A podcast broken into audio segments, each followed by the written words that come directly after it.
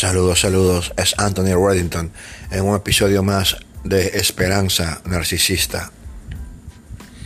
Un saludo a todos los oyentes de Chile, México, Estados Unidos, Argentina y a todas esas víctimas del vínculo traumático que todavía sufren.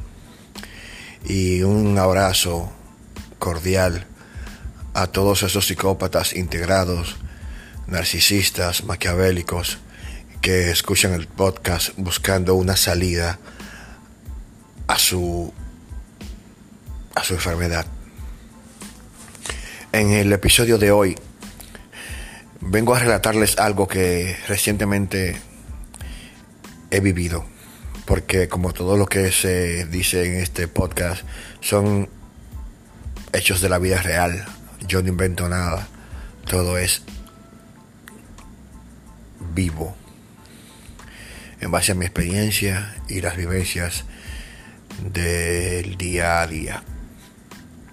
Y resulta que algo muy peculiar que lo hubiese escuchado de varios terapeutas y coaching, expertos profesionales en este tema de trastornos de personalidad.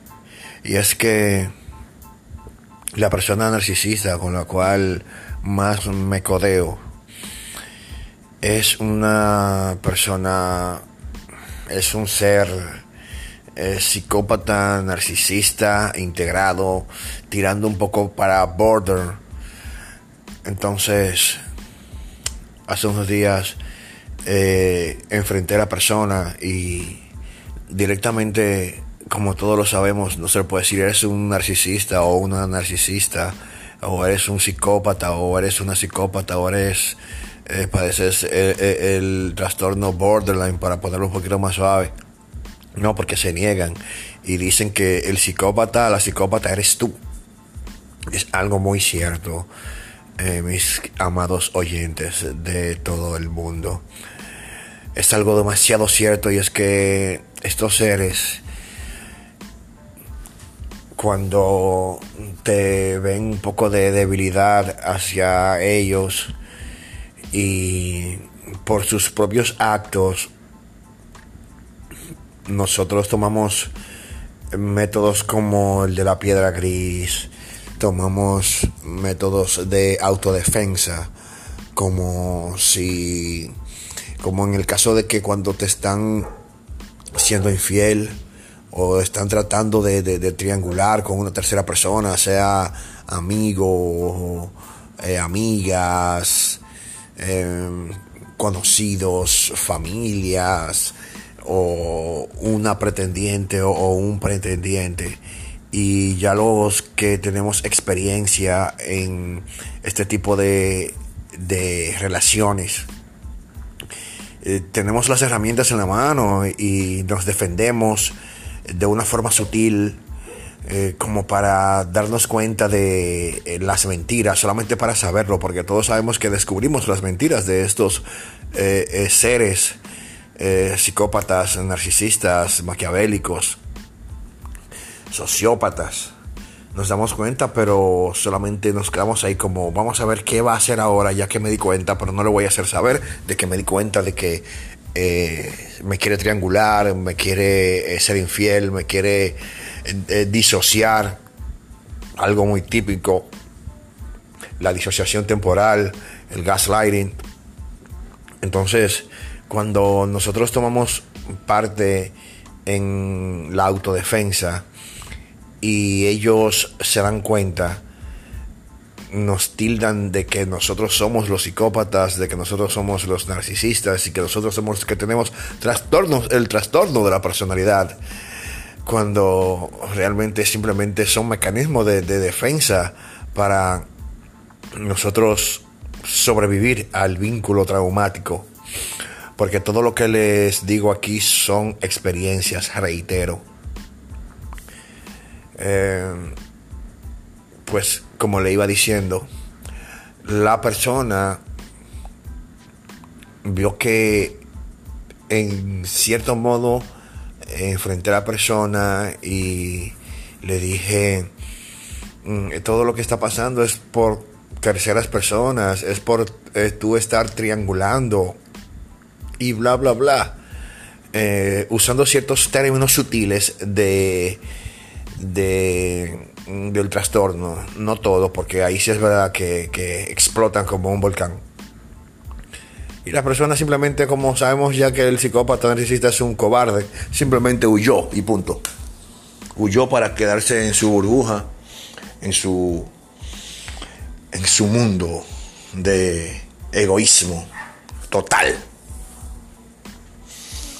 El día de hoy tuve una conversación muy amena con la persona y al final la persona, eh, la persona no sabe que yo eh, eh, tengo este programa. No se lo dejo saber porque luego va a tratar de usar cosas en mi contra. Usar estos argumentos, como sabemos que tienen una mente distorsionada totalmente, y tú que padeces el trastorno lo sabes, le dan la vuelta a la tortilla y, y un locura total. Pero yo publiqué en uno de mis estados eh, el, el, rating y todo que estamos teniendo. Por eso los felicité porque estamos teniendo una gran audiencia. Sigan compartiendo el podcast, sigan hablando sobre el podcast porque estamos salvando vidas con estas enseñanzas y estos relatos de Anthony Reddington en Esperanza Narcisista. Y me dice, no, porque esas personas que te escuchan y no, me, no escuchan el podcast, el, podcast no saben en, realidad cómo eres, no saben cómo tú te manejas. Y yo le dije simplemente, yo aporto mi granito de arena a la comunidad para que seamos libres. No abundé en el tema. Y la persona, sí, porque tú estudias mucho, estudias mucho, estudias mucho para, para tener conocimientos, ¿qué tal? Yo le dije, por supuesto. Pero no, me, no le dirigí, mira, eres un, psicópata, eres una psicópata, nada de eso. Y me dice, tú eres un psicópata integrado. Y yo, fuck that shit. cuando la persona viene de, triangular, de disociar y todo el, ciclo narcisista. Simplemente callé. Porque realmente estos seres tienen un, una ideología de la vida tan distorsionada, hermanos. Pero poco a poco, poco a poco, vamos a ir enseñándoles quiénes son y el nivel de locura que llevan dentro. El cual los lleva a hacer todo lo opuesto. Realmente, como escuché uno de mis mentores, el psicópata narcisista le gusta que le den caña. Como tengo un capítulo aquí, lo pueden buscar, caña a la caña, de la primera temporada. Entonces, lamentablemente, el psicópata narcisista hay que darle de a poquito, como le jalaba a los niños, de a poquito. No darle mucho. Y cuando vienen con estos tips, evadirlos. Esto es Anthony Reddington en un episodio más de Esperanza Narcisista. Espero que sean realmente muy felices. Y recuerda que ser el mejor no es una opción, es tu obligación.